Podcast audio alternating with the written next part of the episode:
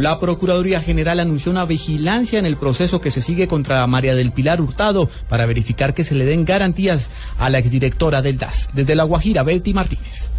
El Procurador General de la Nación, Alejandro Ordóñez, aseguró que será garante para que se le respete el debido proceso a la exdirectora del DAS, María del Pilar Hurtado. Desde luego, importante que se le concedan todas las garantías, porque es indudable que todos los colombianos tenemos garantías que deben ser respetadas, respetadas en los procesos. Yo aspiro que ella tenga las garantías y la Procuraduría está, estará muy vigilante para ser el garante de las garantías constitucionales. El procurador dijo que seguirá trabajando para que se garantice el debido proceso a todos los colombianos que también se han sometido a los procesos judiciales. Desde Río H. Betty Martínez, Blue Radio.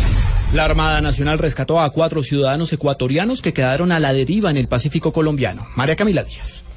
Hola, buenas tardes. La tradicional faena de pesca de cuatro ciudadanos ecuatorianos que zarparon del muelle de las Esmeraldas en Ecuador el pasado 28 de enero terminó en emergencia luego de que la embarcación en la que navegaban se quedara a la deriva desde la madrugada del jueves. El buque asignado la Autoridad Marítima Nacional realizó el rescate junto con la Armada Nacional del Pacífico. Las autoridades aseguraron que en el llamado de emergencia se informaron sobre fallas en el motor y falta de combustible. Inmediatamente las autoridades ecuatorianas tomaron contacto con la Capitanía del Puerto de Tumaco informando la emergencia. De inmediato fue puesto a disposición un buque para el rescate de estos cuatro ciudadanos ecuatorianos, quienes fueron rescatados sanos y salvos luego de brindarles alimentación e hidratación. En tan solo el primer mes del año, las unidades de la Fuerza Naval del Pacífico han rescatado a 10 personas en aguas colombianas. El último caso fue cerca de Buenaventura con una indígena de 29 años. María Camila Díaz, Blue Radio.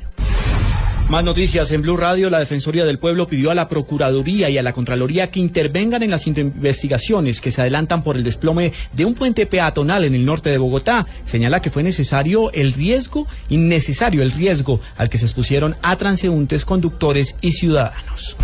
El director de la policía, el general Rodolfo Palomino, confirmó que luego de un completo proceso de investigación fueron identificadas 43 bandas delincuenciales dedicadas a la instrumentalización de menores de edad.